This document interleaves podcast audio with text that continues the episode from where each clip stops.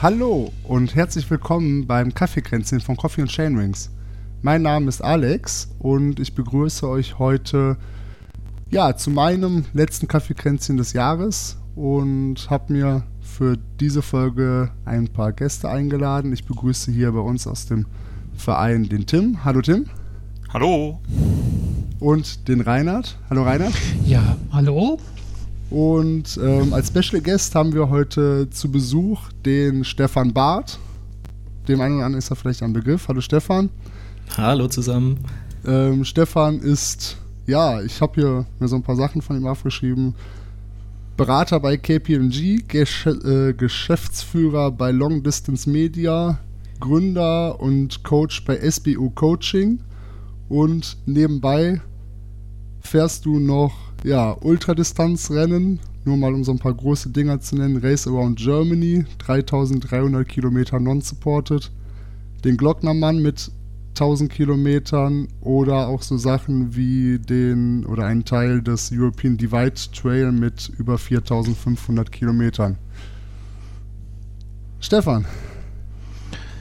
Ja, Stefan, wie kommt man als junger, erfolgreicher Nachwuchsberater bei KPMG auf die Idee, die sichere Karriere eines Beraters darauf zu verzichten und Ultrasportler und Coach zu werden, beziehungsweise auch noch Autor? ja, manchmal, manchmal muss man seinen Bauchgefühlen folgen. Also ich habe tatsächlich ähm, schon lange Zeit nebenberuflich eben im Coaching gearbeitet und ja, vor allem meinen, meinen eigenen Sport auch vorangetrieben. Ich habe es genau ein Jahr lang in Vollzeit ausgehalten und danach habe ich in Teilzeit gearbeitet, neun Jahre. Also es war ein, ein schleichender Übergang und kein ganz, ganz harter Cut. Aber genau, also ihr habt es schon kurz angesprochen mit dem Buch. Das war dann so für mich äh, der Moment, wo es hieß, okay, man muss jetzt entweder links abbiegen oder rechts abbiegen. Beides funktioniert irgendwie auf Dauer nicht. Und ich wollte unbedingt das verwirklichen mit dem Buch. Und genau, deshalb habe ich dieses Jahr dann entschieden, aus der Nebentätigkeit eine Haupttätigkeit zu machen. Dieses genau. äh, Coaching, äh, ganz kurz, ähm, no, du sagst, du machst das schon seit neun Jahren. Ähm, hast du da mehrere äh, betreut, also mehrere Sportler betreut oder hast du das äh, online gemacht oder äh, wie, wie hast du das Coaching gemacht? Genau, also es ist so eine Kombination. Zum einen mache ich äh, hier im Einzugsgebiet Frankfurt eben Personal Trainings, wo ich zu den Leuten nach Hause komme und ähm, das Ganze eher so mit einem starken Fokus auf die Gesundheit ausgerichtet ist. Also jetzt weniger das, was ich sportlich mache, also nicht unbedingt Ultracycling, sondern alles eher so ein bisschen äh, Behandlung von Rückenschmerzen und so typischen Bürokrankheiten und nebenher aber auch ähm, der Ausdauerbereich, wo es dann viel darum geht, Trainingspläne zu schreiben, was dann eben viel online funktioniert mit, mit einer Trainings-App und eben gestützt durch, durch Videos so von meinen, meinen Übungsanleitungen, ähm, was dann eben ja so diesen Ausdauerbereich klassisch Radsport, Laufsport abdeckt hauptsächlich. Genau, und jetzt kommen wir langsam nämlich zum Kern des Ganzen. Das hat der Alex in der Einleitung schon fast unterschlagen. Ähm, der eigentliche Grund war, was wir von dir heute hören wollen, was wir so interessant finden, ist, dass du ein Buch geschrieben hast, das ähm, Ultracycling äh, und Bikepacking, alles was du wissen musst, heißt. Ähm, in den sozialen Medien, sozialen Medien wird schon beschrieben als die Trainingsbibel fürs Bikepacking. ähm, und ähm, ja, ähm, in dem Rahmen die, die Frage einfach, du wolltest dieses Buch schreiben, hast du gerade schon gesagt. Ähm, warst du vorher schon als ähm, Autor tätig in anderen Bereichen? Thalia sagt, du hast Gruselabenteuerromane geschrieben. Nee, da lügt Thalia. Das ist, das bin nicht ich. Die Namen sind auch klasse. Habt ihr euch die Namen angeguckt?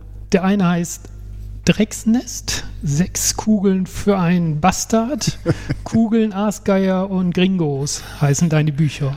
Äh, da muss aber noch ein anderer Stefan Barth am Werk sein. Ja, genau, da musst du dann mal reinschauen. Also wenn man das bei Stefan Barth, man geht auf dein Buch und genau. geht dann klickt auf dich als Autor und dann werden da noch die alternativen Titel von dir als Autor vorgeschlagen. Das ist ah, super. Mensch, das war mein großes anrufen. Bedürfnis, das zu klären, ob das vielleicht als Gruselroman auch zu verstehen ist, was du den Menschen vorschlägst ähm, zu betreiben, um ähm, halt diese herausfordernden Langstreckenrennen ähm, ähm, zu, zu bestehen, supported oder unsupported, wie dem auch sei. ähm, wie der ähm, Alexander aber gerade in der Einleitung schon sagte und bevor wir eigentlich hier ans Eingemachte gehen, ähm, du hast im letzten Sommer oder ja im letzten Sommer, es ist immer noch 2022, aber das ist trotzdem der letzte Sommer, ähm, Teil des European Divide Trails gefahren. Du bist glaube ich in Hamburg gestartet. Genau. Und ja. ähm, so, so bin ich zum Beispiel auf dich jetzt persönlich aufmerksam geworden, indem ich dir da bei Instagram gefolgt bin und bei YouTube. Ähm, ähm, bevor wir jetzt auf das Buch eingehen, ähm, wie war denn wie war denn das Erlebnis Mountainbike Langdistanz oder Mountainbike Ultra Langdistanz im Vergleich zu, ähm, zu Gravel und Rennradgeschichten und ähm, was konntest du von diesem neuen Trail-Erlebnis eigentlich mit, mitnehmen? So, wie würdest du die Sache einordnen? Äh, mitnehmen vor allem das Wissen darüber, dass ich miserable Fahrtechnik habe und das Mountainbiken auf jeden Fall was ganz anderes ist als Rennradfahren. Ähm, genau, also wie gesagt das ist wirklich das erste Mal gewesen, dass ich ähm, mit dem Mountainbike unterwegs gewesen bin und ich bin vorher jetzt auch nicht ja, ich habe jetzt keine Vergangenheit irgendwie im Mountainbike-Sport, sondern ich hatte nach dem Race Around Germany einfach keine Lust mehr Rennrad zu fahren, weil das irgendwie äh, ja doch ziemlich ziemlich tough war dieses Rennen und das hat mir so ein bisschen ja, ich hatte einfach keine Lust mehr Rennrad zu fahren danach. So einfach kann man es eigentlich sagen. Und da habe ich mir dann das Mountainbike geholt. Und ja, ich neige so ein bisschen dazu, dann immer gleich mit sehr großen Ambitionen irgendwie einzusteigen. Und deshalb war diese European Divide Trail, dann diese viereinhalbtausend Kilometer, eigentlich meine erste richtige Mountainbike-Tour, abgesehen von Trainingsfahrten hier im Taunus und Spessart. Und ich habe schon häufig gemerkt, dass ich relativ schnell einfach fahrtechnisch an meine Grenzen komme, gerade wenn man dann noch so sein Bikepacking-Setup da dran hat und ja, ja ein bisschen K.O. ist nach einigen Tagen im Sattel. Das ist natürlich der perfekte ähm, Einstieg und Anknüpfungspunkt äh, für uns, weil du weißt ja, dass wir eigentlich, ähm, eigentlich ein Mountainbike, nicht nur eigentlich, wir sind ein Mountainbike-Verein, nur ähm, der der Hype, ähm, der Hype schwappt rüber, ähm, auch zu uns, ähm, uns an, an unsupported ähm, Dingen zu probieren und dann an Bikepacking-Geschichten. Und ähm, wenn du noch, äh, wenn du uns vielleicht ähm, helfen kannst, ähm, in dem Bereich besser zu werden, dann laden wir dich auch gerne ein, dass du ähm, im Bereich Mountainbike mit uns mal die ein oder andere Tour noch verbringen darfst, auch längere Art, um deine Technik zu schulen. Da kannst du natürlich jederzeit gerne auf uns zukommen. Das nehme ich gerne an, das Angebot. Da, da komme ich auch zu euch rübergefahren für. Ja, das ist schön. Von Frankfurt ist gar nicht so ganz weit. Da können wir uns irgendwo am halben Weg treffen. Ich glaube auch, das geht. Ja, ähm, gut. Dann ähm, kommen wir aber mal ähm, ein bisschen auf dein, dein Buch zu sprechen. Ähm, das brennt dir ja auf den Nägeln. Du wolltest unbedingt schreiben, hast du, ähm, hast du gesagt. Du hast das Buch sehr wissenschaftlich aufgebaut, auch mit ganz vielen Quellenverweisen. Im Prinzip hast du drei Kapitel gewählt, die ich kurz benennen mag. Das ist hier Befähigung der Ausdauerleistung oder zur Ausdauerleistung, die Effizienz und Strategien. Magst du die drei Bereiche kurz grob erklären, was damit gemeint ist, was man darunter zu verstehen hat? Ja, sehr gerne. Also, wie du es schon richtig gesagt hast, Befähigung ist so der erste Part. Also, um eben Langdistanzrennen finishen zu können, finde ich, darf man halt nicht zu großen Fokus auch auf das Mindset legen, was oftmals so, wenn man sich das erste Mal mit der Thematik auseinandersetzt, glaube ich, passiert, sondern das Wichtigste ist immer noch irgendwo eine sehr gute Ausdauerbasis zu haben, die mich erstmal körperlich dazu befähigt, halt tagelang einfach Fahrrad zu fahren. Und dann schließt sich der zweite große Teil im Buch an, nämlich Effizienz, weil klar, je länger die Distanzen werden, desto größeren Benefit kann ich auch daraus schlagen, wenn ich effizient unterwegs bin. Das heißt, da geht es dann schon auch viel um die Sitzposition und vor allem, was mir wichtig war, eben wirklich Wissen auch zu vermitteln, weil im Bereich Effizienz kann man sehr viel abseits des Rades machen, wenn man eben seinen Körper erstmal dazu in die Lage versetzt, auch bei so sehr langen Rennen eben in einer aggressiven Position auf dem Rad zu sitzen und nicht von vornherein schon sagt, okay, ich muss mein Fahrrad darauf auslegen, dass ich möglichst komfortabel sitze. Weil andererseits kann ich ja auch ähm, aggressiv solche langen Rennen fahren, wenn ich halt entsprechend meinen Körper da ja zu hin trainiert habe, sei das jetzt durch Dehnungsübungen, durch Akupressur, durch was auch immer. Und deshalb steht gerade in diesem Bereich, glaube ich, ein bisschen mehr Theorie auch in meinem Buch als in den meisten anderen Radsportbüchern, ähm, weil ich glaube, dass wenn man als Leser, als Leserin versteht, warum eine Übung jetzt was bringt, dann bin ich viel eher gewillt, das zu machen, vor allem langfristig zu machen, als wenn man nur irgendwelche YouTube-Videos nachmacht, weil das halt irgendwie unter dem Core-Training so für Radsportler läuft. Und deshalb so dieser, dieser Fokus eben viel Wissen zu vermitteln, weil das eben das ist, was ich auch so im Coaching bei mir sehe. Wenn meine Klienten nicht wissen, warum sie etwas tun sollen, naja, dann lassen sie auch nach drei, vier Trainingseinheiten, lassen sie das dann sausen, wenn es vielleicht nicht ganz so viel Spaß macht. Und wenn hingegen klar ist, warum das was bringt, warum das auch langfristig was bringt, dann setzt man es eben eher um. Deshalb so als Erläuterung, warum ich manchmal ein bisschen tiefer reingehe in die Themen, als es ja vielleicht unbedingt notwendig wäre. Und der dritte Part des Buches, das ist dann eigentlich der, der halt wirklich richtig spannend ist für alle, die jetzt mit Ultracycling und Bikepacking starten oder da ein bisschen äh, ambitionierter das Ganze angehen wollen, weil da sind eben diese ganzen strategischen Themen, wie geht man mit Schlafentzug um, wie geht man mit den Schmerzen um, äh, wie entstehen überhaupt Schmerzen, wie vermeide ich Schmerzen an den Kontaktpunkten, äh, ein bisschen was über die Ernährung und ähm, wie verkürzt man seine Standzeiten, also relativ viele verschiedene Themen. Und vor allem, das haben wir ja noch gar nicht erwähnt, das Buch ist ja nicht nur meine Theorie, sondern ich habe ja auch jede Menge Interviews geführt mit erfahrenen Athleten, Athletinnen, ähm, sowohl in der Bikepacking-Szene als auch in der Ultracycling-Szene und sowohl die Rennradfraktion als auch Gravel und ja auch reine Mountainbiker sind ja auch mit dabei mit dem Kai Sala und der Jochen Böhringer. Klar, der ist nicht nur auf dem Mountainbike unterwegs, aber sicherlich vielen von euren Hörern auch schon ähm, bekannt. Und in dem Teil sind halt auch wahnsinnig viele Insights von den ganzen Athleten, Athletinnen mit aufgenommen. Ja, genau. Und das ist auch einer der, einer der Punkte, ähm, du hast dich gerade schon fast entschuldigt dafür, dass es äh, in die Tiefe geht in einigen Bereichen. Ja, geht es. Und du, ich finde aber, dass das Buch in dem Bereich auch sehr gut ist, gerade weil es in die Tiefe geht und weil es dem interessierten ähm, Menschen, der sich entwickeln möchte, ähm, sehr viele Informationen auch mitgibt, die, ihn motivieren und nachher befähigen, Dinge langfristig umzusetzen.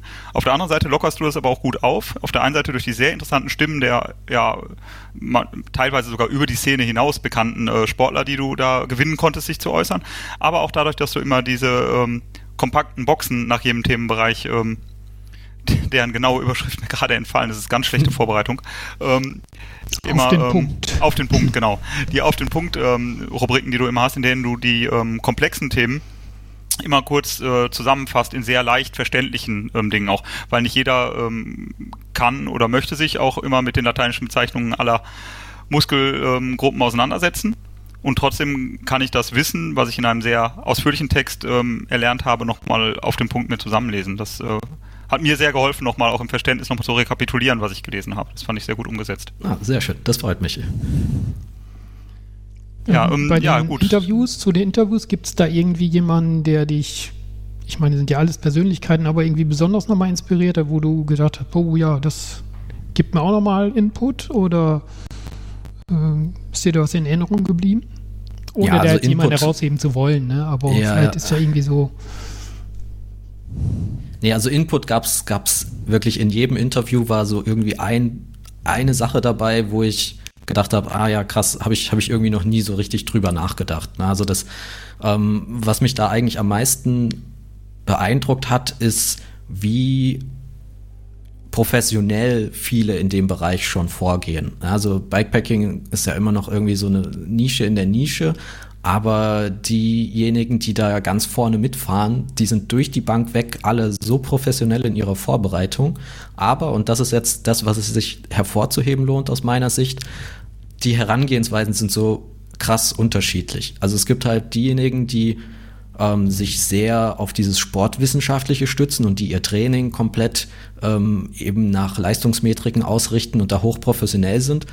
Und es gibt diejenigen, die da gar nicht drauf gucken, die auch ohne Wattmesser, ohne alles fahren, nur nach Gefühl und auch gar nicht so viel Wert darauf legen, jetzt Intervalle zu fahren, die aber dafür ähm, sich bis ins kleinste Detail mit ihrer Strategie auseinandersetzen, genau wissen, wie sie ihre Schlafzeiten minimieren können, ähm, die extrem gut in der Routenplanung sind und quasi alles andere abseits des Fahrens so extrem optimieren. Also ich fand halt diese, diesen extrem krassen Unterschied in den Herangehensweisen eigentlich am beeindruckendsten.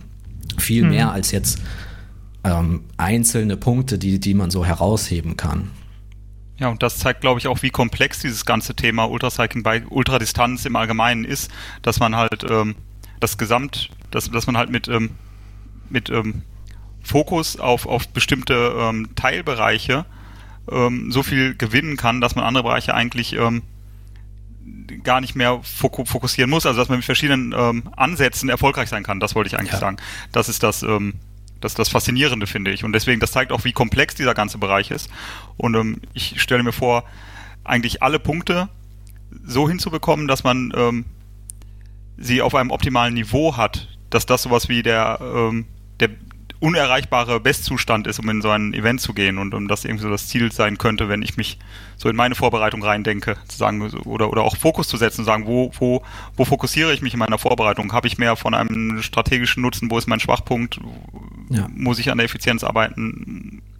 Die Grundlagen setzen wir jetzt mal voraus, dass man in die Pedale treten kann. Ja, ich glaube ja. auch, dass es mh, ja so ein, es gibt da nicht, man, man ist immer nur auf dem Weg zu diesem Idealbild des Athleten, was man da haben kann.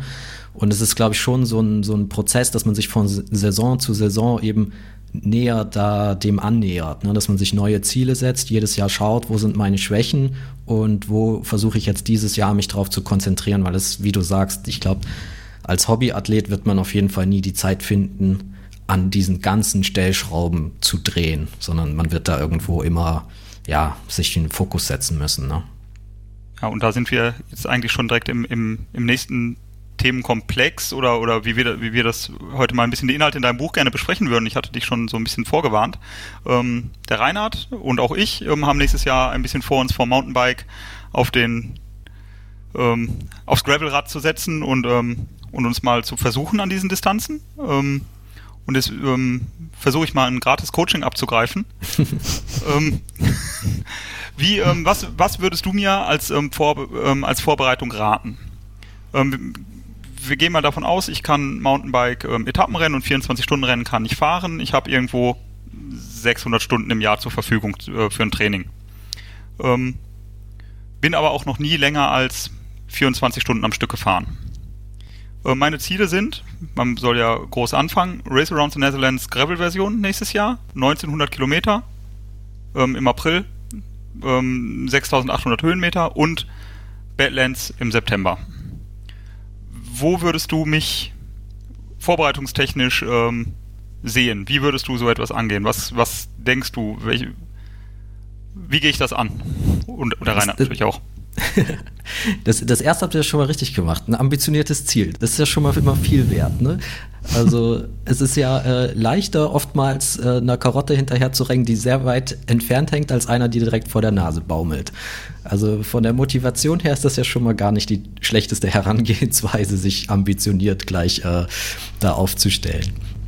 Und ich glaube, eure, eure Basis ist ja auch, wie du sagst, ne? also du sagst es jetzt so, äh, klein gesagt, quasi, du bist noch nie länger als 24 Stunden gefahren, aber das ist ja schon nicht wenig. Der Unterschied, ähm, würde ich mal behaupten, zwischen jetzt zum Beispiel einem 24-Stunden-Rennen und dann einem Rennen, was zwei Tage zum Beispiel dauert, ist dann gar nicht mehr so groß, sondern ähm, klar, bei euch ist es jetzt nicht gleich was, wo man mehrere Tage unterwegs ist. Das heißt, dadurch rückt irgendwie so ein bisschen wahrscheinlich das reine Fahren bei euch in den Hintergrund. Also ich würde mal sagen, dieser, du wirst dir jetzt keine, oder ihr, ihr seid jetzt zu zweit, ihr werdet euch keine Gedanken machen, dass ihr dort nicht ans Ziel kommt, sondern es ist eher die Frage, in welcher Zeit kommt ihr ans Ziel. Und ähm, also da, über, so, da überschätzt du es schon, also nicht ins, nicht ins, ähm, also keine Gedanken, nicht ins Ziel zu kommen. Also die körperlich die Kilometer fahren zu können, ja, aber auch die Belastung über den die Kilometer so viele Trainingstage hintereinander zu fahren, auch das in sagen wir mal, bei diesem Race Around the Netherlands, 1900 Kilometer, das muss irgendwie sechs, sieben Tage, muss das funktionieren. Ähm, das ist ja auch eine Belastung, wo ich körperlich mir weniger Gedanken mache, im Sinne von Ausdauerleistung, aber wo ich auch, ähm, vielleicht greife ich dem jetzt aber voraus, was du sagen möchtest, mir Gedanken mache, Schlafentzug und ähm, natürlich auch ähm, Schmerzen, Haltungsschmerzen. Ja.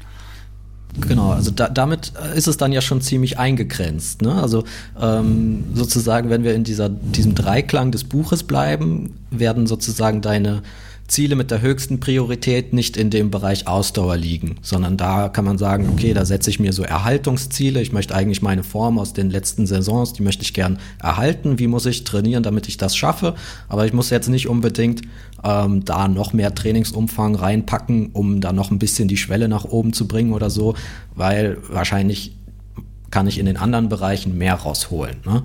Und wie du sagst, es ist auch natürlich ein bisschen dann so, ähm, was sind die Punkte, wo ich individuell auch ein bisschen am, den größten Respekt davor habe. Ne? Du hast jetzt schon gesagt, so das Thema Schlafentzug ähm, und du hast noch nichts gemacht, was eben so mehrtägig ist, dann macht es natürlich auf jeden Fall Sinn, sich mit einer Schlafstrategie auseinanderzusetzen, dass man einfach weiß, ähm, wie will ich das auch überhaupt angehen. So ein Bikepacking-Rennen kann man ja ähm, will ich ein Biwak mit haben und immer irgendwo im Wald schlafen? Oder ist das vielleicht gar nichts für dich? Wirst du da gar kein Auge zukriegen, weil irgendwie die Geräuschkulisse vielleicht schon einfach so ungewohnt ist? Bist du eher ein Typ dafür, der so in diesem Semi-Civilization, nenne ich das immer gern, schläft, äh, was dann so ein bisschen diese verlassenen Gewerbegebiete sind, was manche irgendwie richtig gut finden, da zu schlafen. Ich selbst kann da wiederum gar kein Auge zu kriegen, weil ich da irgendwie mich nicht so sicher fühle? Oder sagst du dir, hm, ach, eigentlich ist April, es wird wahrscheinlich noch ziemlich kalt sein und ich fahre lieber den ganzen Tag eigentlich durch und nehme mir dann aber irgendwie abends dann doch ein Hotelzimmer oder ich nehme jeden zweiten Tag ein Hotelzimmer und muss dafür kein, kein Schlafequipment mitschleppen. Na, das sind ja so dann schon die ersten strategischen Entscheidungen, die man treffen muss. Lohnt es sich für mich, jetzt einen Schlafsack dabei zu haben und einen Biwak oder bin ich vielleicht sogar am Ende schneller, wenn ich ins Hotel gehe? Ne? Also das sind ja schon mal so erste, erste Themen, mit denen man sich auseinandersetzen muss in dem Fall, die genau. quasi abseits des Trainings stattfinden. Ja, an der Stelle muss ich kurz korrigieren. Ich habe hier einfach meine Notiz abgelesen, die nicht stimmt. Es ist nicht im April, es ist im Juni. Also da ist die, ähm, die Biwak-Geschichte ähm, tatsächlich eher so Isomatte und Schlafsack oder Biwaksack eventuell und nicht größeres Material. Aber ähm, die Frage ist ja genau die richtige, die du gerade aufwirfst. Ähm, Schlafen ist ja auch, fahre ich bis ich müde bin, fahre ich bis ich äh, bis ich nicht mehr fahren kann oder setze ich mir gerade am Anfang feste Kilometer- oder Stundenziele. Das ist eine Überlegung, die ich gerade habe, dass ich sage so, ja, ich versuche 16 Stunden auf dem Rad zu sein und dann lege ich mich hin, egal was auf dem Tacho steht. Und wenn 300 Kilometer stehen, erlaube ich mir auch zu schlafen, schon früher. Solche Dinge, das sind so Strategieüberlegungen, die ich habe, mhm. wo ich natürlich im, im, ja. Ja, also bei der, bei der Schlafstrategie kommt es auch auf so ein paar Themen drauf an oder auf ein paar Aspekte.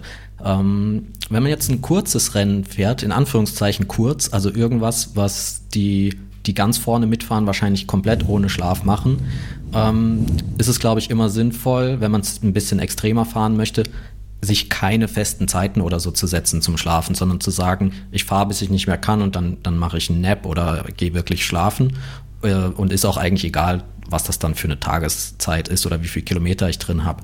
Wenn es jetzt aber so was Längeres ist, ist wie in eurem Fall, ähm, finde ich persönlich immer schon, dass man davon profitiert, eine gewisse Routine drin zu haben. Weil es ist ja auch nicht immer so, dass man sofort einschläft, wenn man sich hinlegt. Und es ist auch nicht immer so, dass man, wenn man aufschwacht, äh, nach ja, na doch viel zu kurzen Nacht, weil man ja jetzt nicht gerade acht Stunden schlafen möchte, ähm, fühlt man sich auch nicht immer so fit. Und das fällt einem schon leichter, wenn man da eine gewisse Routine drin hat. Und genauso hat dein Körper ja auch einen gewissen Biorhythmus. Und es macht schon Sinn, seine Schlafstrategie ein bisschen nach diesem Biorhythmus auszurichten. Ähm, das ist zum Beispiel was, was ich beim, beim Race Around Germany, da bin ich auch mit einer sehr extremen Schlafstrategie gefahren und habe ähm, auch das auf ein absolutes Minimum reduziert. Aber ich hatte es sehr, sehr regelmäßig.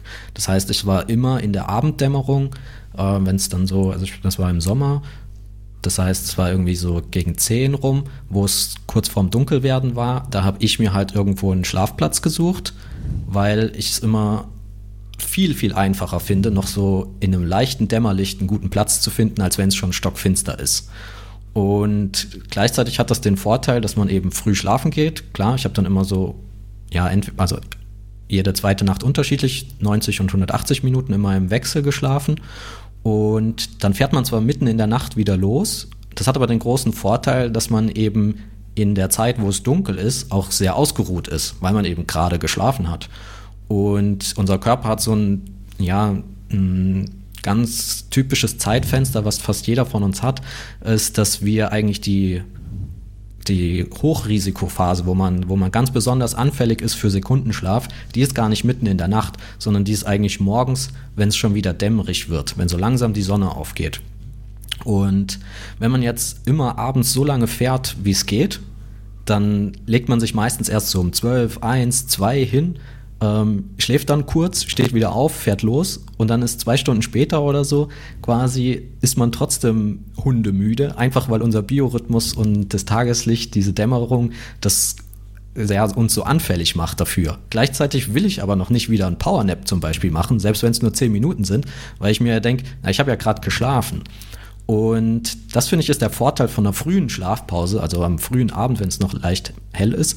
Ähm, und dann habe ich kein Problem damit gehabt, beim Race Around Germany zu sagen, na gut, jetzt ist es halb sechs Uhr morgens. Das ist auch gleichzeitig immer schon eine sehr kalte Zeit. Dann lege ich mich noch mal kurz für 15 Minuten in die Bushaltestelle. Einfach nur so ein ganz kurzer Powernap, nur um diesen Sekundenschlaf nicht zu bekommen.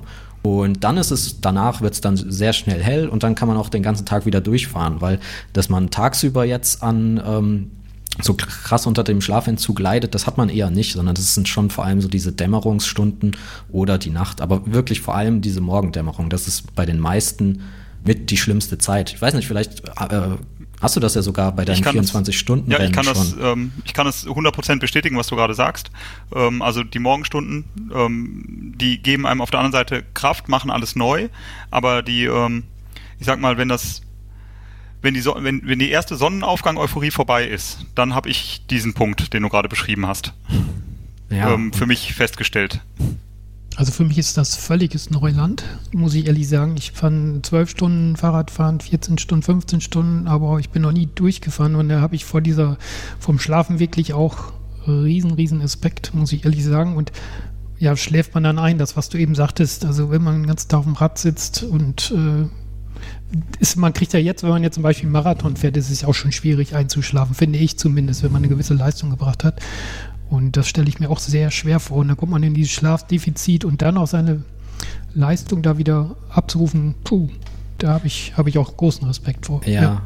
Also man muss sich auch auf das Schlafen einlassen. Ne? Also das ist ja auch etwas, wenn man, ähm, wo man aufpassen muss, dass man nicht in so einen Gewissenskonflikt kommt. Wenn man jetzt ambitioniert fahren möchte, aber gleichzeitig auch weiß, ich muss ab und zu schlafen, ist ja auch klar, ne? Und man will das ja auch gar nicht auf die Spitze treiben, weil am Ende ist es immer ein Hobby und die Sicherheit hat halt oberste Priorität aus meiner Sicht immer, egal wie ambitioniert wir alle da fahren wollen. Und deshalb ist es auch wichtig, dass man die Müdigkeit erkennt, wenn sie kommt und dann die richtige Konsequenz zieht und auch schläft einfach. Und wenn es nur ein Powernap ist, ne, das kann man ja immer mal einlegen, dass man für, für ein paar Minuten ähm, schläft und da hat man dann auch wenig Zeit, die verloren geht, weil man auch einfach sich nicht jetzt groß umziehen muss oder irgendwas. Aber dass man sich die Zeit, die man zum Schlafen braucht, schon nimmt, weil das einfach super wichtig ist. Und da ist es halt richtig wichtig, dass man sich vom Kopf her auch darauf einstellt. Das heißt, wenn ich diese Strategie verfolge, immer so bis in die Abenddämmerung zu fahren und mir dann was zu suchen, dann macht es natürlich keinen Sinn, irgendwie zwei Stunden vorher nochmal irgendwie die Wattleistung nach oben zu fahren und nochmal richtig Gas zu geben, äh, nochmal den ganzen Körper aufzuputschen, sondern es ist genauso wichtig, vor diesen Schlaf, ja, diesen Schlafpausen, die ja auch geplant sind, schon mal runterzufahren. Sowohl den Körper ein bisschen runterzufahren und vor allem auch den Kopf ein bisschen runterzufahren, damit eben genau nicht das Gedankenkarussell dann anfängt, sich zu drehen, wenn ich mich in meinen Biwak lege, sondern dass ich dann auch diesen ja, mentalen Frieden mit mir habe, dass ich nicht denke, oh, die Uhr läuft ja weiter und wie, was mache ich hier eigentlich, wieso schlafe ich, ich vergeude hier gerade Zeit. Wenn ich schon mit diesem Gedanken mich hinlege, dann werde ich auch nicht einschlafen. Und mhm. deshalb ist es aus meiner Sicht halt auch dieser Vorteil, diese, diese Routine drin zu haben. Und es gibt auch Routinen, die, ähm, was mir zum Beispiel wahnsinnig hilft, ist Zähneputzen. Also ich putze mir selbst dann vor meinem, bei so einem Rennen, bevor ich mich in meinen Biwak lege, nochmal die Zähne. Weil das ist bei mir einfach so dieses, das holt so ein Stück Alltag in die Rennsituation. Weil im Alltag putze ich mir halt auch die Zähne, bevor ich schlafen gehe. Und das legt im Kopf schon so ein bisschen diesen Schalter um, ah, okay, jetzt, jetzt gehst du schlafen. Ne? Und ähm, sowas hilft auch schon enorm. Genau, ich habe mir gedacht, zum Beispiel, ähm, ich habe dieses Ritual, erzähle ich jetzt mal von zu Hause aus dem Nähkästchen oder aus dem, aus dem Bettkasten. Ähm, ich höre immer zum Einschlafen die drei Fragezeichen und ähm, dieses Ritual einfach mitzunehmen und ähm, auf die Kopfhörer zu legen, um dann abzuschalten, das äh, denke ich, dass mir das zum Beispiel sehr helfen ja, wird auf jeden Fall. oder würde. Ähm, und ich glaube aber auch, wo du gerade sagtest, dieses Problem, dass das für mich ein großes Problem wäre, oder sein wird, ähm, zu sagen, ich habe ein schlechtes Gewissen wegen der Schlafzeit.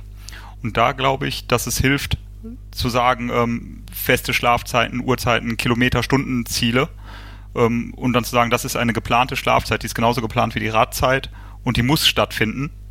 Und, und die ist jetzt hier und die wird abgearbeitet im Prinzip. Genau. Der Körper arbeitet ja auch in der Zeit, ne? Also von daher, also regenerativ beim Schlaf.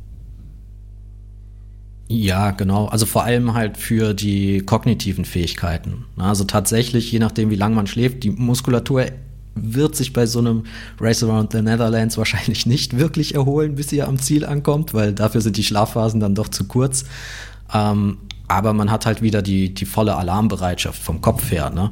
Und das ist ja super wichtig, gerade in diesem Bikepacking-Bereich, weil ihr müsst ja die ganze Zeit alle Entscheidungen treffen. So, ne? Also das ist ja nicht nur das Radfahren, sondern man muss ja permanent eigentlich ähm, auf Zack sein, damit man eben auch nicht vergisst zu essen oder damit man mit der, mit der Route zurechtkommt. Also man hat ja einfach auch eine hohe, hohe Anforderung an, an die Konzentration. Ne? Also das, das beschreibst du ja auch super im Buch. Also es ist ja auch ein ganzes Thema Schlafen. So, für die, die das Buch sich dann halt hoffentlich holen werden, interessant auch beschrieben. Nur äh, für mich nochmal, wenn ich jetzt, hm, natürlich muss ich schlafen, natürlich plane ich das auch ein, aber das Problem fängt ja dann an, wenn ich, wenn sich meine Zeiten verschieben. Heißt, ich habe jetzt ein Problem, ein technisches Problem am Fahrrad, wie auch immer, verliere Zeit und mache mir dann diesen Druck, ähm, die Zeit durch weniger Schlaf, äh, die Zeit dann wieder aufzuholen. Dann fängt ja dieses Karussell wahrscheinlich an. Solange das alles normal läuft, denke ich, äh, okay, komme ich mit dem Ritual weiter, aber pff, wenn dieser Plan halt nicht mehr läuft, dann ist ja das Problem da. Ne? Und dann muss ich versuchen, mit diesem Problem irgendwie fertig zu werden. Ja, genau. Und das funktioniert halt beim, beim Thema Schlaf nur in gewissen Grenzen. Also die ähm, Megan Hackenen, die beschreibt das, hat das in ihrem Interview halt super beschrieben äh, mit dem, ja, wie hat sie es genannt? ähm, Sleep Death Spiral, sowas in der Art, also so ein Teufelskreis, ähm, wo sie beim North Cap 4000 mitgefahren ist, wo sie auch genau das hatte, was du eben gesagt hast. Sie hat irgendwann nicht mehr ganz die geplanten Kilometer pro Tag geschafft, die sie sich vorgenommen hatte. Und ihre Reaktion darauf war, okay, dann schlafe ich eben eine halbe Stunde weniger heute Nacht. Aber wenn du schon relativ nah an deinem Limit bist und du versuchst dann noch diese Schlafzeit zu reduzieren, dann kommt man in so eine Art Teufelskreis rein, dass du eben tagsüber schlechte Entscheidungen triffst, weil du nicht richtig vom Kopf her dabei bist, dass du dich verfährst, dass du irgendwie an einem Stopp, wo du noch was einkaufen müsstest, einfach vorbeifährst, weil du dir da auch sagst, nee, ich spare mir die Zeit, aber dann feststellst, oh, auf den nächsten 100 Kilometern gibt es ja gar nichts, wo ich was kaufen kann und auf einmal äh, kommst du in einen Hungerast oder ähnliches und ähm, dann versuchst du wieder die Zeit, die du an dem Tag verloren hast, wettzumachen, indem du sagst, na gut, dann schlafe ich heute Nacht nochmal 30 Minuten weniger. Und am Ende, ja, kommst du aus diesem Teufelskreis nur noch ganz schwer raus. Ne? Das heißt, da muss man wirklich aufpassen und es ist nicht immer die beste Idee, dann am Schlaf zu sparen, weil das dann oft auch dazu führen kann, dass ich Fehlentscheidungen treffe, die sich einfach rächen und die am Ende mehr Zeit kosten, als ich jemals mit ähm, Einsparen einer Schlafpause mhm. wieder reinholen könnte. Und beim Schlaf ist halt vor allem auch so dieses, dieses Napping nochmal ein richtig großer Hebel. Also das ist ja glaube, nicht mal immer so, dass man so viel Zeit investiert, ne, sondern einfach so ein mhm. 15 bis 20-minütiger Powernap, der kann ja auch schon richtig, richtig viel ausmachen. Aber ich glaube, das muss man auch üben und da ist vor allem auch das Einschlafen ähm, das Thema, oder? Ich, ich kann das aus meinem auf, aus meinem Nicht-Bikepacking-Leben. Ähm, ich kann super gut äh, mit Powernaps sehr viel Müdigkeit ähm, beseitigen, wenn ich zehn Minuten nur irgendwie einschlafe. Aber ich schlafe nur ein, wenn ich weiß, ich könnte auch zwei Stunden schlafen. Das ist so ein, ein, ein Ne, ein, ein, eine äh, Kopf, dann nur dann kann ich das Karussell im Kopf ausschalten. Mhm. Und das sind natürlich tatsächlich diese kritischen Situationen, wo ich denke, okay, ich muss zehn Minuten schlafen. Mhm. Und ähm, da, da, da habe ich den größten Respekt vor, sowas auch dann zu können. Ja, ähm, also ich glaube, man kann es trainieren. Genau, das ist auch die Frage, ähm, um das Thema Schlaf jetzt auch so langsam zu verlassen. Ähm, das ähm, kann man trainieren. Ähm, ist das auch etwas, was man im Rahmen von diesen, was du im Trainingsplan beschrieben hast, von diesen Challenges üben und trainieren sollte? Vielleicht kannst du das Konzept auch da in dem nochmal eben erläutern und mit anschneiden, weil ich das mega interessant war und, und bevor wir das nachher unter den Tisch kehren. Mhm. Genau, also die Challenge ist so ein bisschen das, wo man in dem Ausdauertraining eben den klassischen Radsport verlässt. Also wenn man sich auf solche Langstreckenrennen vorbereitet, ist es durchaus wichtig, auch im Training mal ja, sich selbst zu challengen, eben im Umfang und über so ein typisches Radtraining hinauszugehen. Es sind zwar jetzt aus sportwissenschaftlicher Sicht nicht gerade die effizientesten Einheiten, wenn man da so Pi mal Daumen sagt, alles, was so fünf, sechs Stunden überschreitet, das bringt mir ausdauertechnisch eigentlich gar keinen Mehrwert.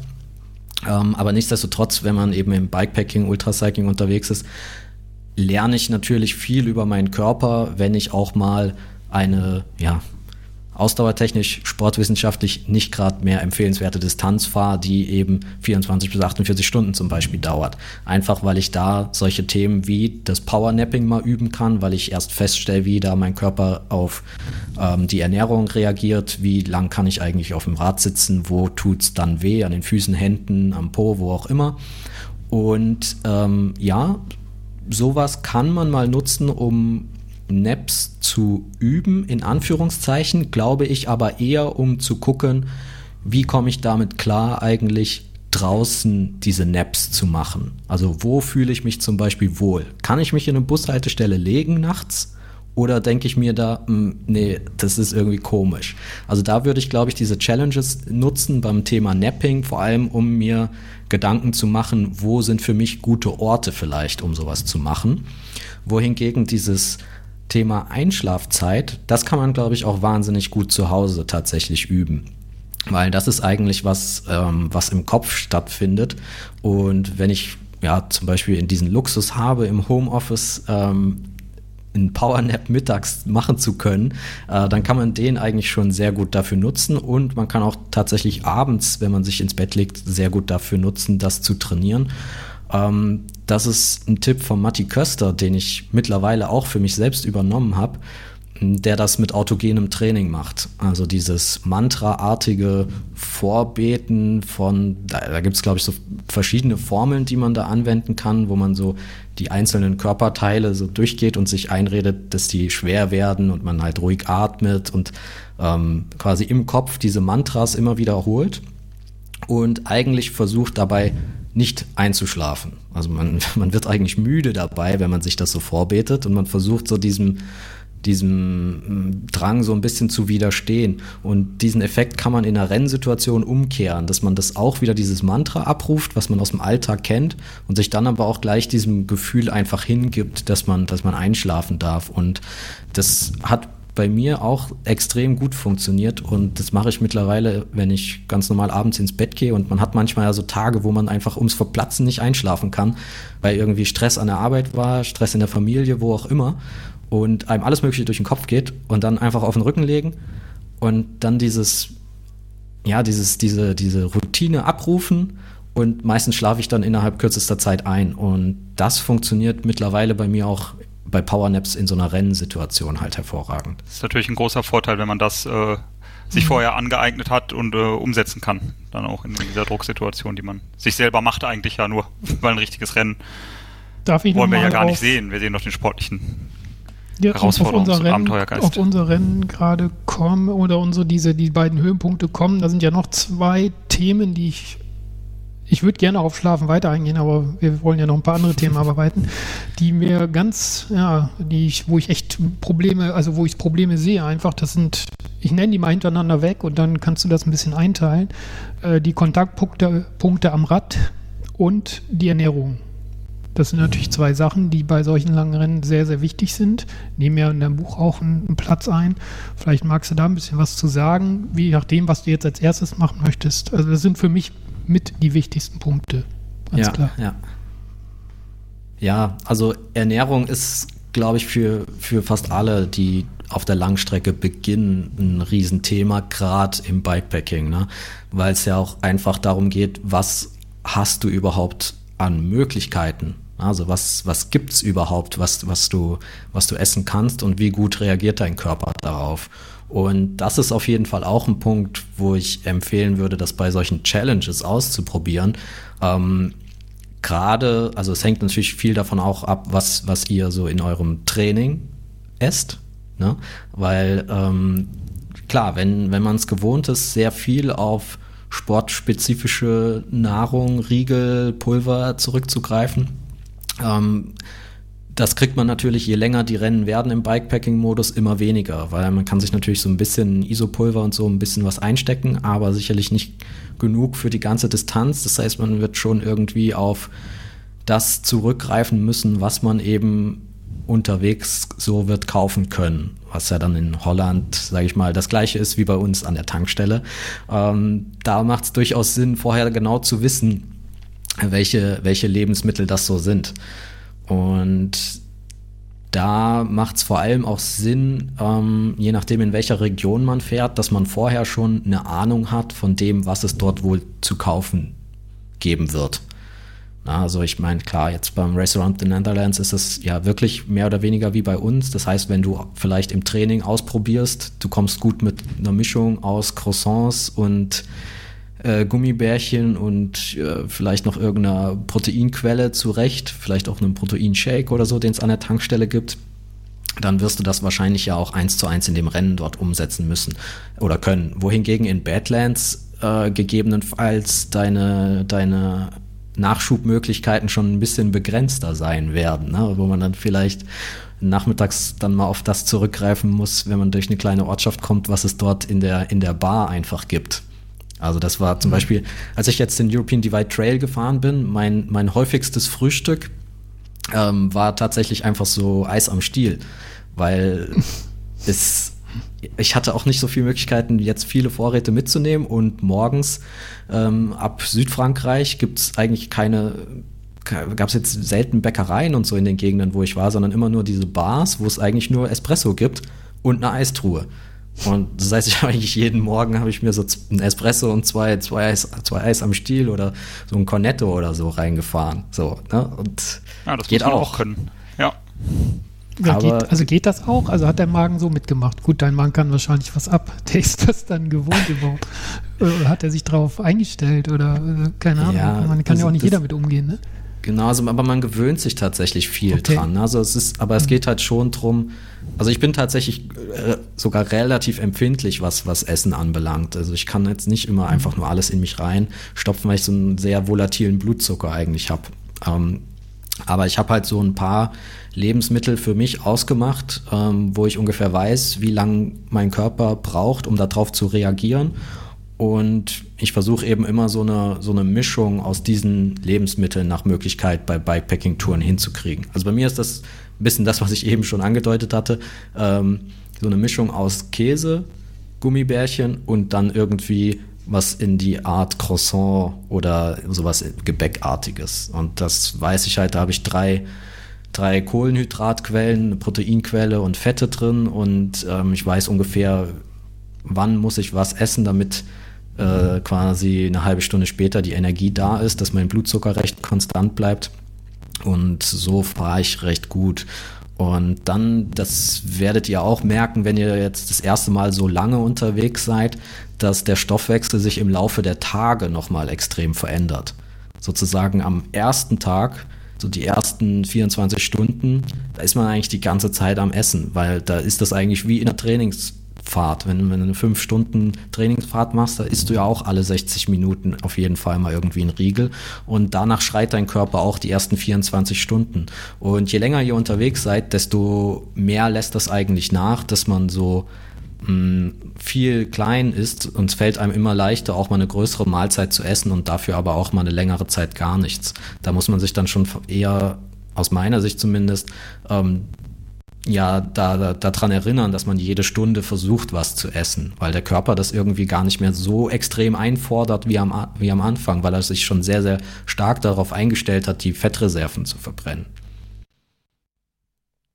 Ja, genau. Die Menge an ähm, Kalorien, die zugeführt werden müssen, ähm, die beschreibst du neben den ähm, Makronährstoffen ähm, auch sehr gut in dem, in dem Ernährungsteil in deinem Buch, wie ich finde.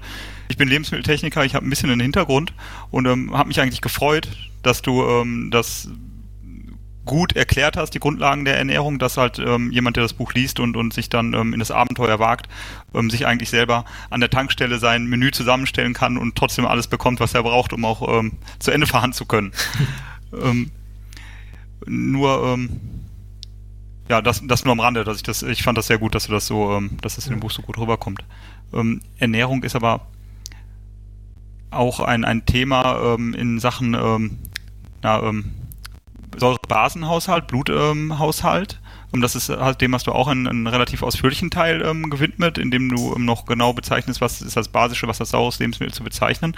Magst du da noch mal kurz ein paar Worte äh, zu verlieren? Weil das finde ich einen interessanten Ansatz, den ich auch schon lange, lange kenne, den ich aber noch nie wirklich bewusst äh, verfolgen konnte oder an mir ausprobieren konnte. Hm.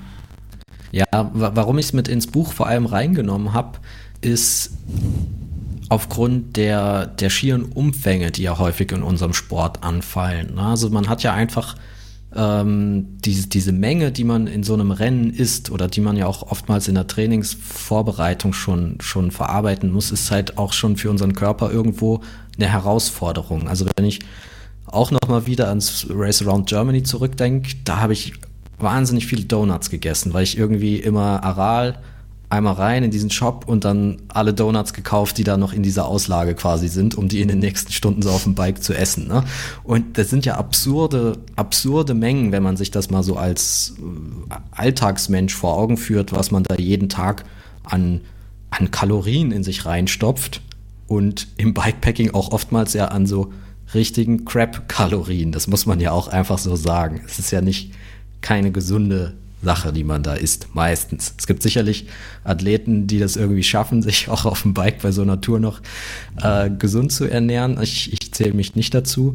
Und ähm, dadurch bürdet man seinem Körper halt auch schon ein bisschen was auf, weil wie du sagst, unser äh, ja, Magen-Darm-Flora und auch das Mikrobiom, also die ganzen Milliarden an kleinsten Bakterien, die ja eigentlich dafür sorgen, dass wir zum Beispiel überhaupt Ballaststoffe und so weiter verdauen können, ähm, die deren Zusammensetzung und deren Arbeitsweise sozusagen ändert sich ja mit dem Milieu, was ich ihnen biete. Also wie ändere oder meine Ernährung beeinflusst sehr stark den Lebensraum dieses Mikrobioms und entsprechend auch die Zusammensetzung und Arbeitsweise des Mikrobioms. Und ähm, da ist eben der große Vorteil, wer sich relativ basisch, also säurearm ernährt und viele Ballaststoffe zu sich nimmt, dass wir ein Mikrobiom bekommen in unserem Magen-Darm-Trakt, was eben für uns Menschen eigentlich in dieser Symbiose sehr vorteilhaft ist und zu unserer Gesundheit beiträgt. Und deshalb fand ich den Punkt einfach wichtig auch aufzunehmen,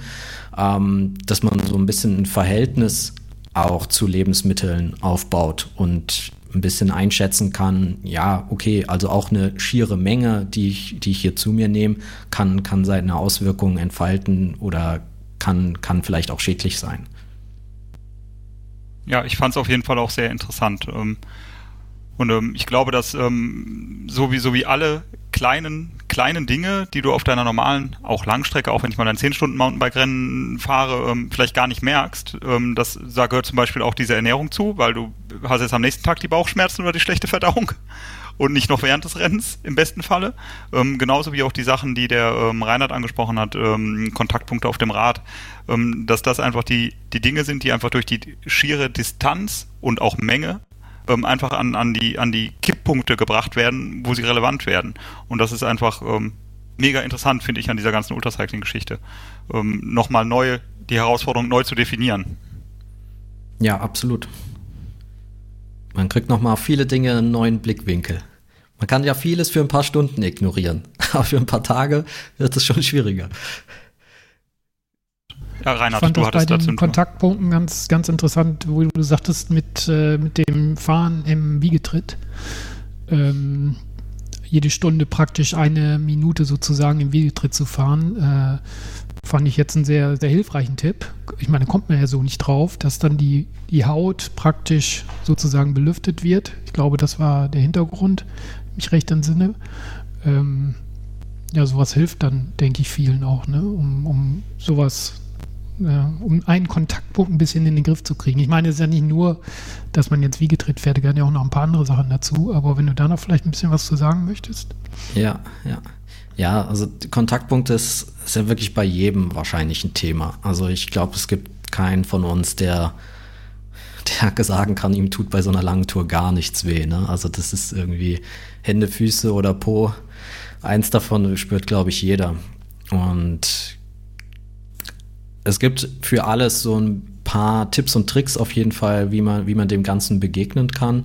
Und Gesäß hat es jetzt schon gesagt, so dieses, was ich versucht habe zu vermitteln, dass man eben regelmäßig, am besten so circa einmal die Stunde, wirklich mal für eine Minute im Wiegetritt fährt, was sich jetzt viele wahrscheinlich denken, ah, das mache ich eh, weil ich fahre ja immer mal am Anstieg im Wiegetritt, aber eine Minute ist ziemlich lang. Also wenn man sich das mal äh, die Mühe macht, mal auf sein, sein Navi zu gucken und die Minute mal abwartet, die man im Stehen fährt, dann stellt man fest, dass man meistens, wenn man mal kurz in den Wiegetritt geht, wahrscheinlich doch eher nur so im Bereich von 20, 30 Sekunden unterwegs ist.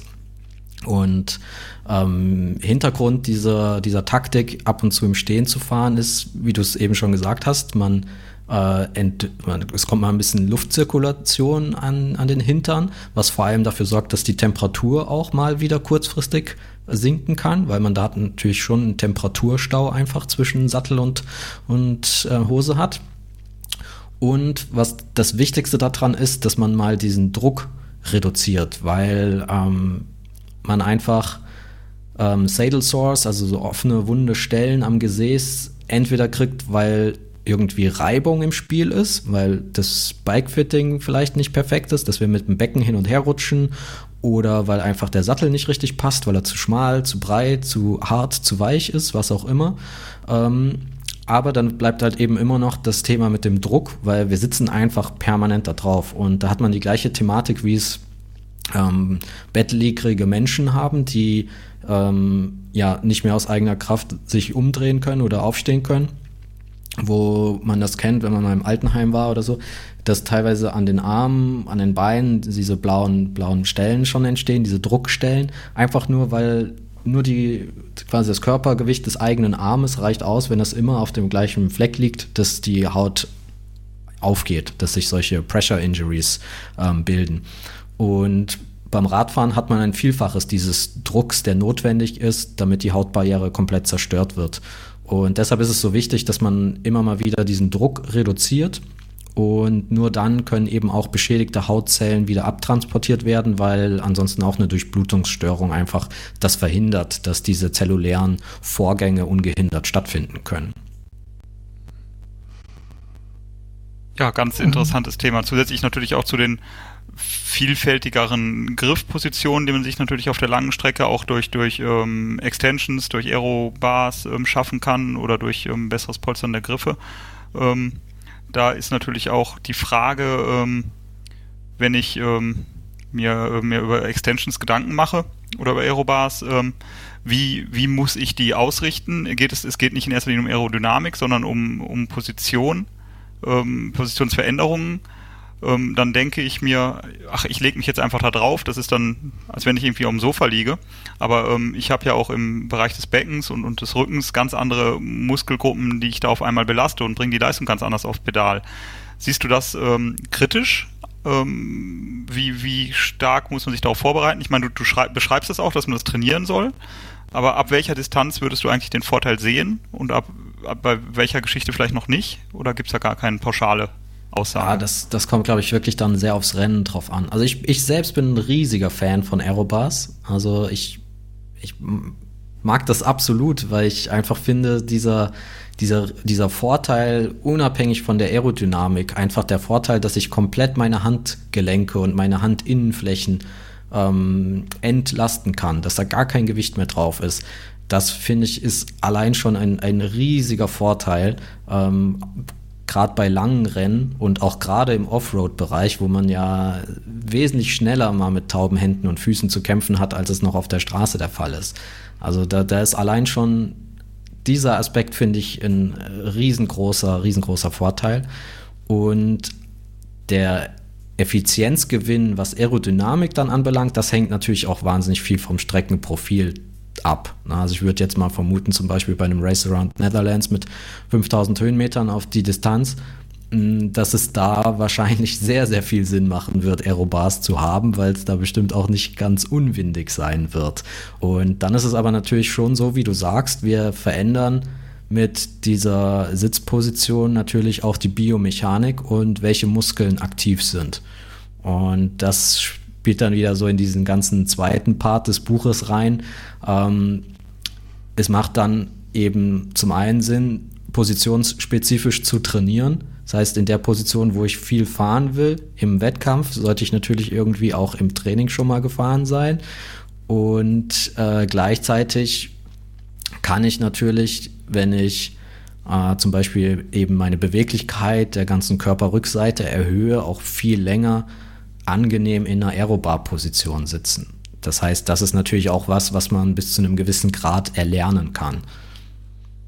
Was würdest du denken, ähm, ist nötig, bis man sich an so eine Position adaptiert hat? Weil für einen ähm, Offroad-Fahrer, wie wir es sind, wir fahren, also ich fahre eigentlich, ja, wenn ich jetzt sage, nur Mountainbike stimmt nicht, im Winter fahre ich auch Rennrad für, für Grundlageneinheiten, aber eigentlich ist meine Position deutlich entspannter als die hm. des äh, alltäglichen äh, Straßenfahrers. Rennradfahrers. Ähm, wenn ich jetzt mich in die Aeroposition ähm, zwinge, was würdest du denken, ist nötig an Aufwand? Ich bin ganz gut flexibel, aber bestimmt nicht perfekt, um, um das zu sagen, okay, so eine Muskulatur gewöhnt sich und wenn ich jetzt auf einmal anfange, vier Tage am Stück in Aero-Position zu fahren, natürlich nicht am Stück, ist übertrieben, ähm, dann werde ich da keinen Nachteil dran erleiden. Was denkst du? Welchen Trainingsaufwand müsste man betreiben?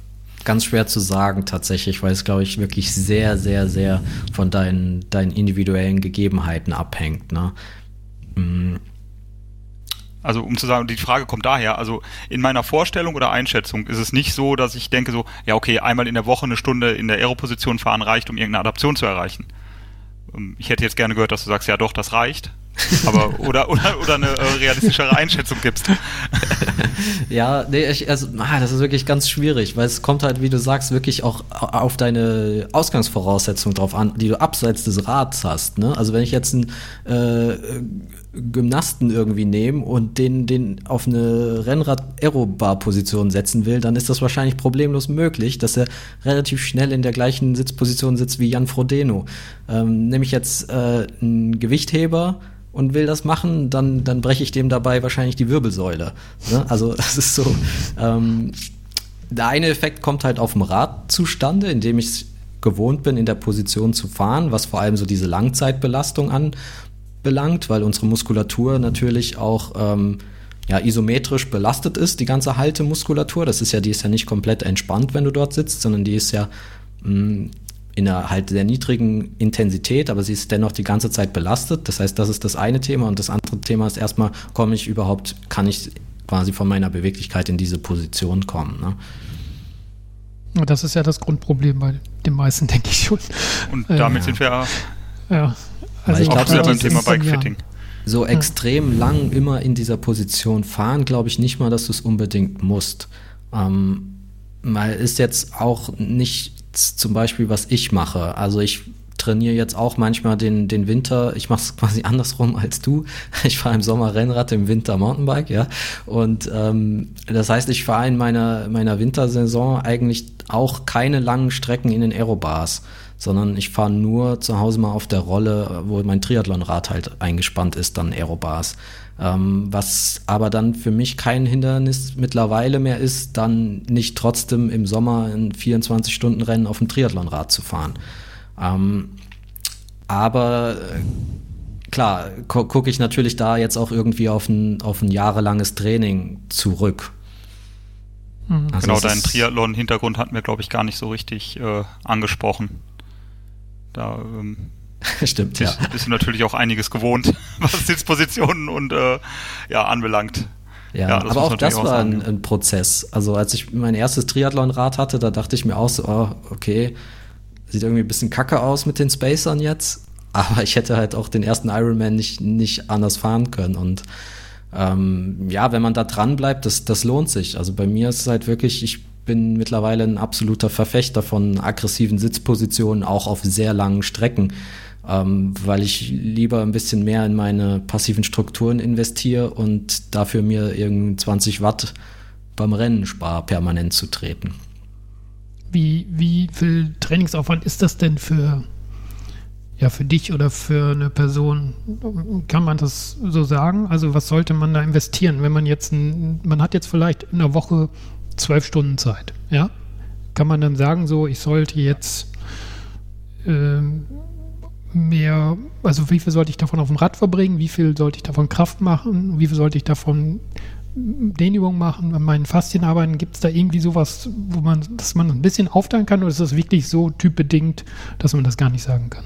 Ja, es variiert auch mit den Blöcken, die man so trainiert, aber gerade so das Thema Beweglichkeit ist gar nicht mal so sehr ähm, der große Zeitaufwand notwendig, sondern das Wichtigste ist da auch, wenn man das oftmals nicht hören will, die Kontinuität und dass man einfach permanent am Ball bleibt. Also mhm. bei mir ist das wirklich gerade als ich noch beruflich doppelgleisig gefahren bin, ähm, primär so gewesen, dass ich es einfach jeden Morgen gemacht habe. Und zwar nicht lange, sondern das ist einfach so, okay, auf der Couch noch morgens einen Kaffee trinken und bevor ich dann an den Schreibtisch gehe, sind das fünf bis zehn Minuten, ähm, wo ich im Endeffekt jeden Tag ähm, paar Dehnübungen mache, paar Mobilitätsübungen für die Gelenke und wirklich relativ kurz. Aber wenn man es jeden Tag macht, dann hat man damit schon in enorme Fortschritte, die sich im Zeitverlauf einstellen, aber eben nicht nach einem Monat, auch nicht nach zwei Monaten, sondern ja, Beweglichkeit ist halt ein Dauerthema. Und sobald man ja auch einmal damit aufhört, das ist halt auch die Krux unseres Alter, Älterwerdens, das rächt sich halt. Wenn man einmal aufhört und wir werden trotzdem älter, dann äh, schwindet die Beweglichkeit halt einfach nur so dahin. Und mhm. deshalb bin ich ein Fan davon, einfach zu sagen, nee, dann nehme ich jetzt gar nicht, ich setze mir da gar nicht so unrealistische Ziele im Sinne von, ich mache zweimal die Woche eine Stunde irgendwie Yoga oder äh, andere Übungen, die, die mir da jetzt weiterhelfen im Bereich Beweglichkeit, sondern ich versuche das mit, ja, ich gucke, was sind meine Schwachstellen und an denen arbeite ich, aber das halt jeden Tag und dann aber halt nur fünf Minuten oder sechs, sieben Minuten ähm, weil es eigentlich leichter ist, dann im, im Alltag auch wirklich umzusetzen. Also die Aussage kann ich auch aus eigener Erfahrung ähm, bestätigen. Ich hatte 2018 ähm, einen Ermüdungsbruch im, im Schambein und ähm, war ein halbes Jahr komplett außer Gefecht und danach hat die Bauchmuskulatur halt immer am, am Schambein gezogen und ich hatte permanent Schmerzen. Ich konnte nicht mehr sitzen. Ich wusste gar nicht, ob ich überhaupt wieder ähm, Radfahren kann und bin von Arzt zu Arzt, Spezialist zu Spezialist. Keiner konnte was erzählen bis mir ein Osteopath ähm, auf Yin-Yoga gebracht hat. Also lange gehaltene Positionen, gar nicht das, äh, das ist Flow-Yoga oder, oder irgendein ein, ähm, Muskelaufbau-Yoga. Und ähm, das habe ich einfach jeden Tag zehn Minuten gemacht und irgendwann waren die Schmerzen weg. Aber ich kann auch bestätigen, was Stefan sagt, wenn man dann aufhört, und das ist das Gefährliche, es tut nicht sofort irgendwas weh. Ähm, mhm. sondern erst nach drei, vier Wochen und dann mhm. ist man auch wieder einen Monat oder zwei dran, bis es wieder einen Effekt hat. Also ich kann bestätigen, dass es ähm, sehr viele ähm, positive Aspekte hat an seiner Beweglichkeit und, und ähm, ja, Stabilität auch zu arbeiten.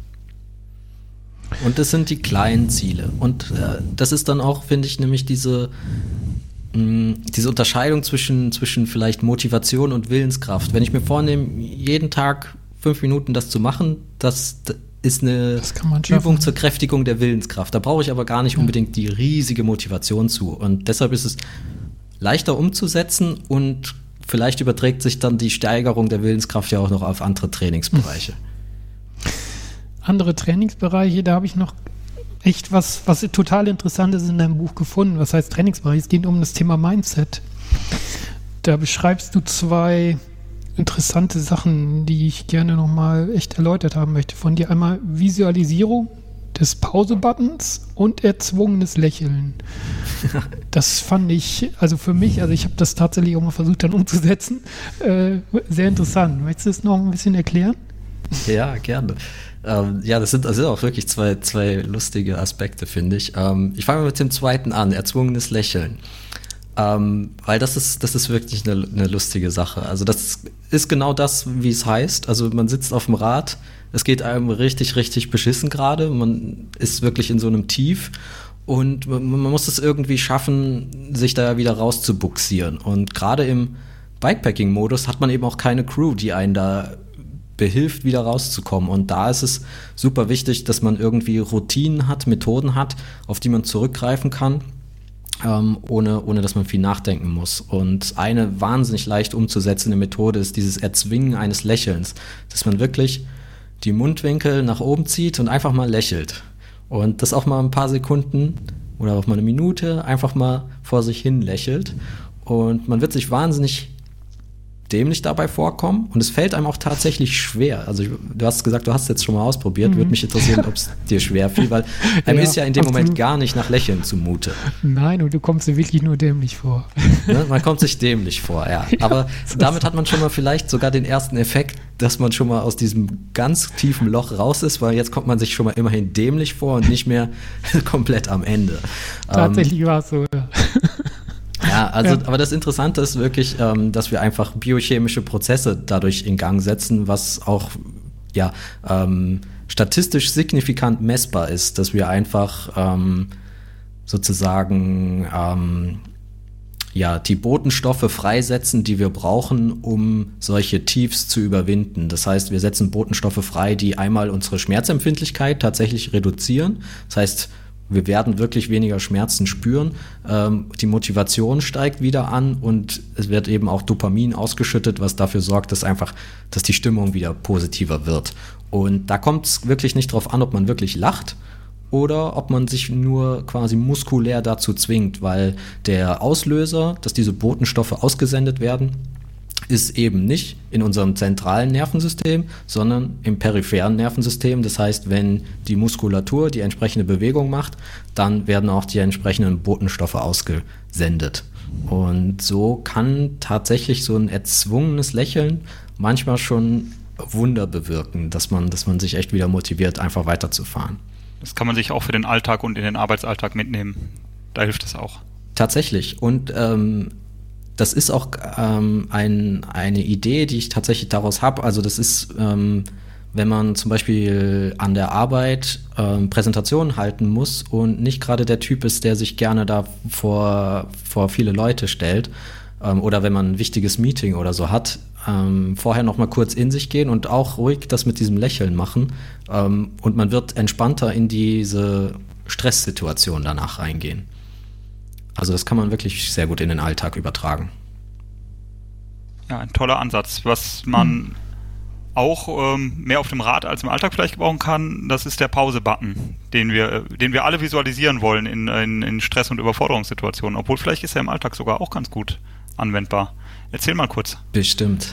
Ja, der, der Pause-Button ist auch so ein Instrument, ähm, was auch sehr leicht anwendbar ist. Und das ist, finde ich, halt auch sehr, sehr wichtig bei diesen Langstreckenrennen. Ähm, ich brauche für die Gestaltung des eigenen Mindsets während so einer Stresssituation Methoden, die wahnsinnig simpel sind. Weil klar, ich kann an meinem Mindset im Vorhinein arbeiten und da gibt es sicherlich dann auch ein ähm, bisschen komplexere psychologische Ansätze, als ich jetzt in diesem Buch beschreibe. Ähm, aber ich finde es halt super wichtig, dass man so einen kleinen Werkzeugkasten an der Hand hat mit Dingen, die ganz, ganz leicht sind, weil man ist einfach in dieser Schlafentzug und in dieser Stresssituation, da brauche ich was, was super leicht umzusetzen ist. Und der Pause-Button ist vor allem ein Instrument, was mich erstmal dazu befähigen soll, ähm, nachzudenken und meinen Werkzeugkasten sozusagen aufmachen zu können. Weil ganz oft ist es ja so, dass irgendwie eine, eine ja, Stresssituation entsteht. Ähm, auch so ein, eine Anekdote jetzt von mir selbst. Da war ich mit, mit dem Rennrad unterwegs ähm, zu meiner Schwester, beziehungsweise dann auf dem Rückweg vom Bodensee nach Frankfurt. Und mir ist die Kurbel gebrochen. Mitten auf dem Weg. Und also irgendwie zwischen den Feldern und ich wusste im ersten Moment auch nicht so, oh, was mache ich denn jetzt? Weil ich hatte eigentlich kein Werkzeug dabei, weil es auch so als ja, ein Tagestour geplant war. Und äh, habe dann meine Freundin angerufen, obwohl ja eigentlich klar ist, dass sie mir in dem Moment auch nicht helfen kann. Aber irgendwie bin ich gar nicht so richtig auf eine auf die Idee gekommen, erstmal diese, diese Situation, in der ich jetzt bin, zu analysieren und vielleicht mal zu gucken, äh, wie weit ist eigentlich der nächste Bahnhof entfernt? Weil ich stand zwar in der Walachei, aber de facto war ich schon fast in diesem Einzugsgebiet von Heidelberg und konnte eigentlich mit der Straßenbahn nach Heidelberg und von dort mit dem Regio nach Hause nach Frankfurt fahren. Also es war eigentlich überhaupt keine kritische Situation. Aber ich habe sie in dem Moment viel, viel schlimmer wahrgenommen, weil ich einfach so war, so, oh, krass, meine Kurbel ist gerade gebrochen und ich weiß gar nicht, was ich machen soll. Und für diese Momente ist eigentlich dieser Pause-Button, dass man nicht dieser Emotionalität sich hingibt und gar nicht rational nachdenkt, sondern dass man wirklich versucht, visualisieren, diesen riesengroßen roten Knopf, wo irgendwie Pause draufsteht oder der Knopf in der, in der, äh, hier für den Feueralarm oder so. Dass man sich wirklich diesen Knopf visualisiert, wenn man in eine Worst-Case-Situation kommt. Und durch diese Visualisierung unterbricht man erstmal den Gedankengang. Und das ist eigentlich auch schon das ganze Konzept. Ähm, kann man jetzt noch ein bisschen wissenschaftlicher beschreiben, quasi, wie unser Gehirn aufgebaut ist und in welchem Areal welche Entscheidungen getroffen werden. Aber die Quintessenz dieses Pause-Buttons ist, dass wir sozusagen in unserem Gehirn die ähm, Aufmerksamkeit von der emotionalen Seite und der sehr situativen Seite, wo so dieser Fight-or-Flight-Reflex aus, aus der Steinzeit verankert ist, wegholen hin zu dem Hirnareal, wo wir rational denken und erstmal überhaupt uns in die Lage versetzen, eine Lösung zu finden. Und dieser Pause-Button dient einfach nur dazu, ähm, im Endeffekt diesen Gedankengang zu unterbrechen, Zeit zu gewinnen und erstmal unserem rationalen Gehirnareal die Möglichkeit geben, sich einzuschalten, weil das eben von der Reaktionszeit viel, viel langsamer ist als unser ähm, Hirnareal, was diese Fight-or-Flight-Entscheidungen trifft.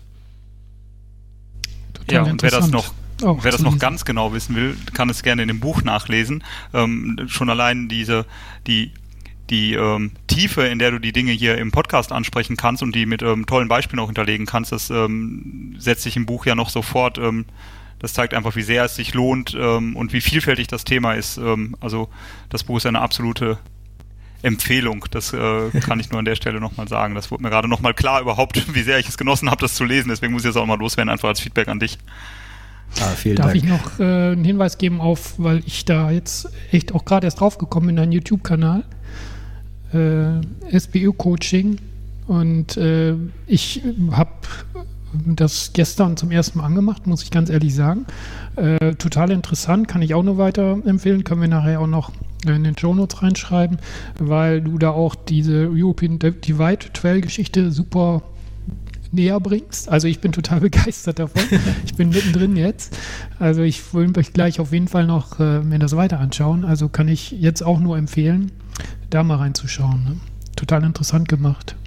Genau, den YouTube-Kanal ähm, von Stefan, genauso wie alle Informationen zum Buch äh, mit Bestellmöglichkeiten und allem drum und dran zu unserem Gast, findet ihr natürlich in den Show Notes im Anschluss. Wie immer. Das, das Ziel ist ja, möglichst viel Wissen in die Community rauszugeben. So, das ist hoffentlich das, was auch auf dem YouTube-Kanal dann dein, dein, Interesse ein bisschen weckt. Äh, ja, ich fühle mich da, wie ich diesen European Divide Trail ja erlebe, primär und versuche eben so ein bisschen, ja, wie jetzt hier in dem Podcast, so ein paar Insights immer mal am Rande mit einfließen zu lassen, wenn sie mich gerade in der Situation selbst getroffen haben. Genau. Also total lustig, gut gemacht. Also das macht Spaß zu schauen, wirklich. Und wirklich die ganz, gut. Ganz taffen, steinharten Mountainbiker, ähm, die, die es bis hierhin geschafft haben, die werden ganz sicher sich da auch noch ganz besonders angesprochen fühlen, ähm, weil es ja um ihr Mountainbike auch geht. Und nicht nur um die schmalen Reifen. Und ähm, das war uns auch ein Wunsch, da mal den, den Geist nochmal zu, ähm, ja, äh, zu, zu schärfen für die, für die Community, die, die Radsport-Community, Radfahr-Community, dass wir, ähm, ich glaube, da hat Gravel auch ganz viel getan und da tut auch Bikepacking ganz viel und Ultracycling, Bikepacking, self-supported, ähm, dass wir ähm, wieder Radsport ist Radsport begreifen und es nicht mehr als unterschiedliche, ähm, in unterschiedliche Teilbereiche äh, identifizieren oder identifizieren lassen.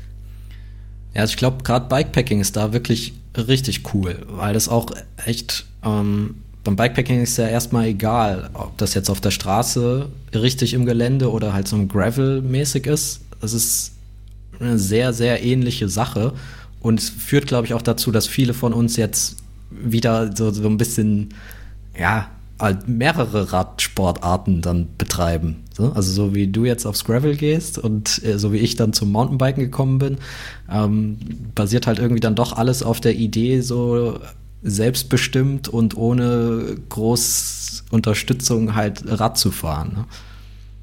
Genau, ein bisschen, ein bisschen back to the roots in die, in die diese Gravel-Aufbruchsstimmungsphase, aber das ist jetzt mehr Gravel als, aber auch Bikepacking ähm, erinnert mich ein bisschen so auch an die, an die Beginn der 90er, Ende, Ende oder die 80er Jahre. Reinhard wird sich besser erinnern als ich. ähm, ja, wo das Ganze noch mit ein bisschen Freiheitswillen, Freiheitsdrang und, und ähm, sich, ähm, nur um sich selber sorgen zu müssen, verbunden war und das ist einfach dieser Ruf des Abenteuers, der uns da jetzt auch anlockt. Es ja. wird Zeit, dass wir Schluss machen. Der Tim hat mir gerade noch einen mitgegeben, das reicht jetzt. Ich denke, Sonst muss ich gleich zurückschießen. Ja, ihr habt, ihr habt, auch, viel, ihr habt auch viel erzählt. Also vielen Dank euch dreien. Ich habe mich da ja jetzt äh, vornehm zurückgehalten, aber ähm, super spannendes Thema. Auch, ähm, also natürlich vorneweg dein Buch, Stefan. Klingt richtig interessant. Ähm, werde ich mir mit Sicherheit auch nochmal zu Gemüte ziehen und äh, mir durchlesen, auch wenn ich von dem ganzen Thema noch ein bisschen entfernt bin, aber auf jeden Fall ganz, ganz spannend. Ähm, auch Tim, Reinhard, eure Pläne für nächstes Jahr sind natürlich da nicht minder ambitioniert und interessant äh, als das, was Stefan schon erlebt hat. Ähm, auch da werden wir mit Sicherheit euch noch in Zukunft ausquetschen und, und Berichte aus der Vorbereitung und von den Rennen selber oder von den, von den Abenteuern dann natürlich einfordern. Und ja, ich werde mit Sicherheit auch nochmal euch fragen, dann, was das Buch euch dann am Ende gebracht hat. Da sind wir sicherlich auch alle drauf.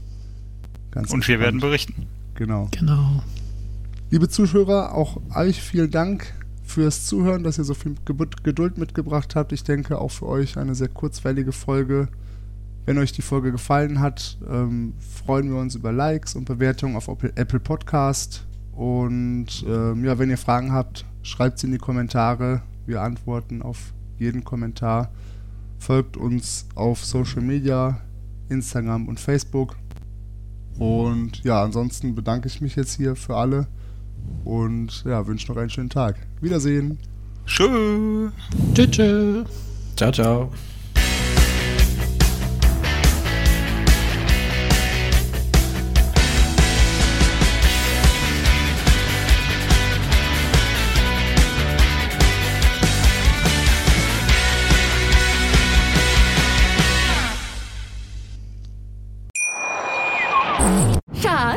Bin neu verliebt. Was? Da drüben. Das ist er. Aber das ist ein Auto. Ja, eben. Mit ihm habe ich alles richtig gemacht. Wunschauto einfach kaufen, verkaufen oder leasen. Bei Autoscout24. Alles richtig gemacht. Wie baut man eine harmonische Beziehung zu seinem Hund auf? Puh, gar nicht so leicht. Und deshalb frage ich nach, wie es anderen Hundeeltern gelingt, beziehungsweise wie die daran arbeiten. Bei Iswas Dog reden wir dann drüber. Alle 14 Tage neu mit mir, Malte Asmus und unserer Expertin für eine harmonische Mensch-Hund-Beziehung, Melanie Lippisch. Iswas Dog mit Malte Asmus. Überall, wo es Podcasts gibt.